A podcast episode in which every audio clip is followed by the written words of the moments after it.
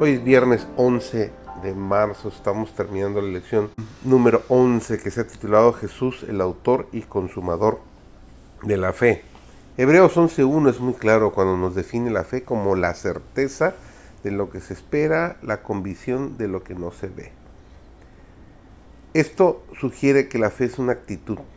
Creer es estar seguro de las cosas que esperas recibir. O lograr y estar convencido de las cosas que no puedes ver.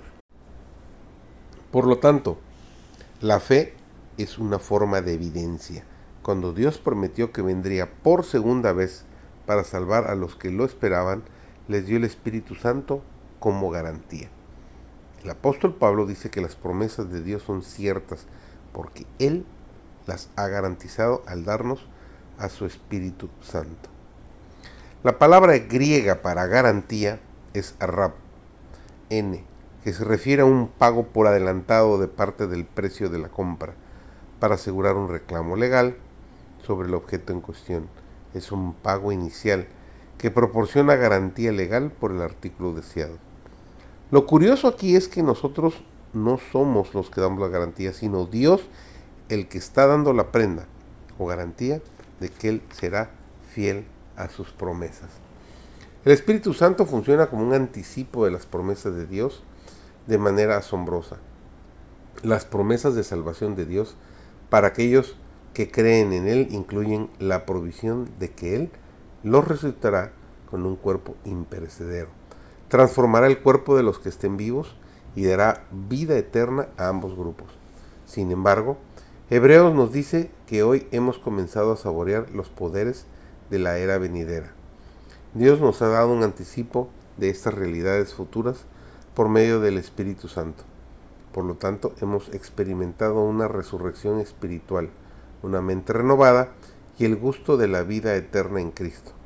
El fruto del Espíritu, amor, gozo, paz, paciencia, benignidad, bondad, fe, mansedumbre y templanza, son atributos de la vida en el nuevo mundo que se nos da como primer pago de los goces de la vida eterna.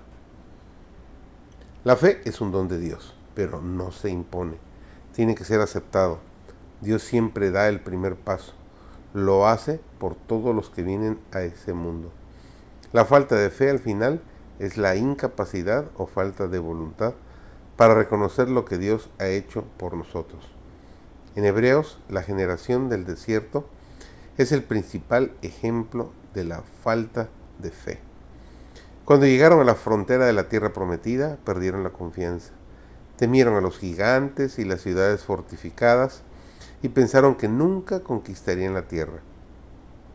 Su problema no era que tuvieran miedo, sino que se olvidaron de cómo Dios los liberó del ejército egipcio, abrió el mar rojo y suplió todas sus necesidades. Olvidaron que Dios estaba con ellos en la nube para guiarlos y protegerlos. Su falta de fe fue el resultado trágico de un enfoque fuera de lugar, del olvido. No construimos la fe mediante ejercicios de valentía y el cumplimiento de las promesas. Construimos la fe manteniendo nuestra mente concentrada en lo que Dios ha hecho y está haciendo día a día por cada uno de nosotros.